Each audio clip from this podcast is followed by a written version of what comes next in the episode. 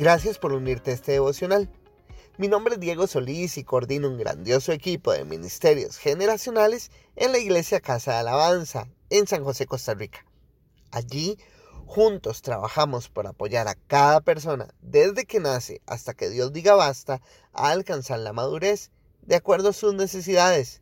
Nuestras luchas humanas son constantes Muchas veces las heridas que nos dejan las batallas son los testimonios que Dios necesita para otros. Sin embargo, a veces intentamos esconderlas y vender una falsa espiritualidad que camina en una perfección irreal. Lo interesante es que la palabra no nos motiva a hacer esto, por lo que vamos a arrancar nuestro devocional de conclusiones titulado Un Dios vulnerable.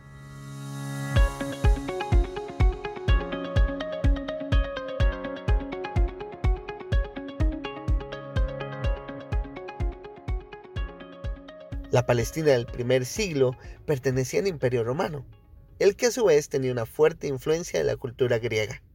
Ahí estaban los judíos pidiéndole a Dios el Mesías que lo liberara de ese imperio y les ayudara a restaurar su reino.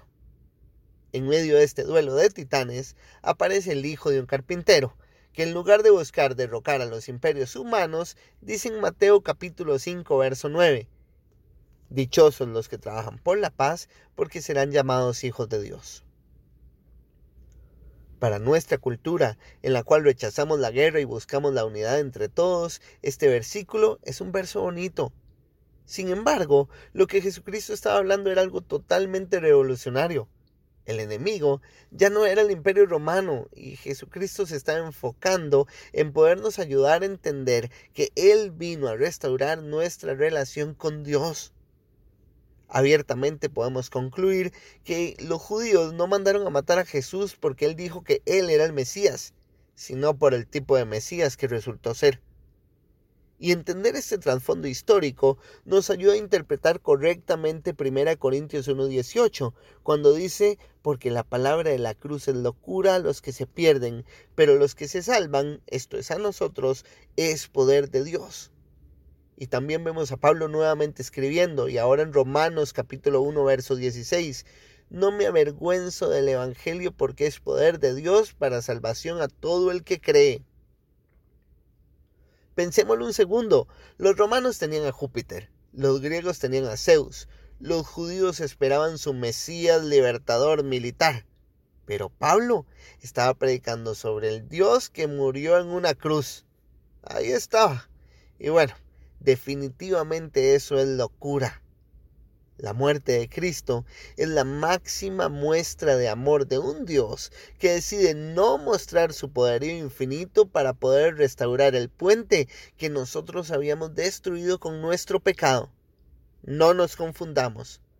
La locura que habla el Evangelio es que no tenemos la menor idea de cómo Él, aunque era Dios, no consideró que el ser igual a Dios fuera algo a lo cual aferrarse.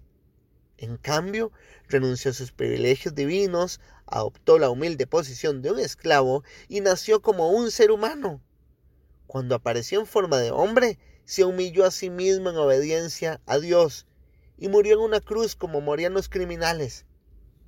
Por esa razón, Dios lo elevó al lugar de máximo honor y le dio el nombre que está por encima de todos los demás nombres, para que, ante el nombre de Jesús, se doble toda rodilla en el cielo y en la tierra y debajo de la tierra, y toda lengua confiese que Jesucristo es el Señor para la gloria de Dios Padre. Y esto que acabo de decir lo encontramos en Filipenses capítulo 2, versos del 6 al 11. Quiero finalizar este devocional de conclusiones con esta historia.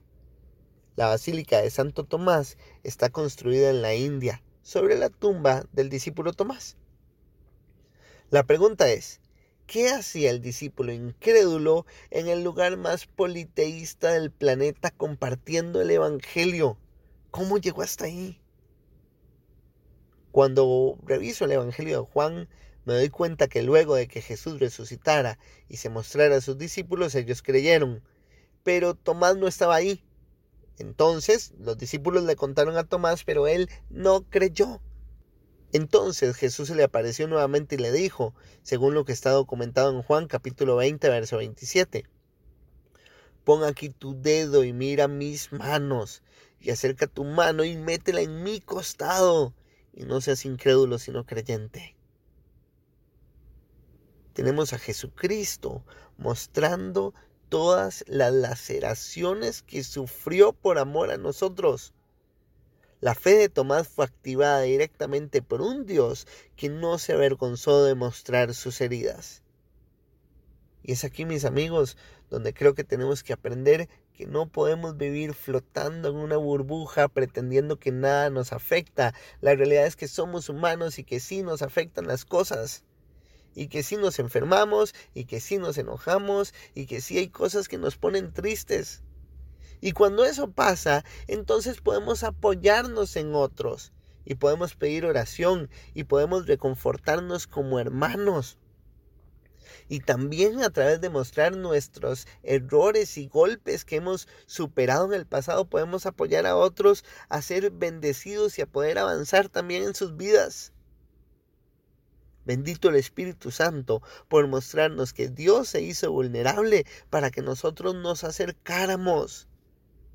Creo que es momento de aprender que nuestras heridas también son herramientas para bendecir a los demás y que empecemos a vivir vidas auténticas lejos de una falsa espiritualidad. Recordemos que nunca se va a tratar de nosotros, siempre sobre su gracia, su perfecto amor y su soberanía podemos confiar en Él. Mis amigos, como aprendimos en esta semana, eh, les pido muchísima oración también por mí. Entonces, eh, la riego millones de veces, peco más de lo que me gustaría aceptar. Vivo, al igual que todos, en esta lucha por parecerme cada día más a Jesús, eh, en medio de lo complejo que es el mundo. Pero podemos confiar en las palabras de Cristo. Aquí en este mundo vamos a tener aflicción, pero podemos reposar en que Él ya venció al mundo. Un abrazo para todos. Ánimo.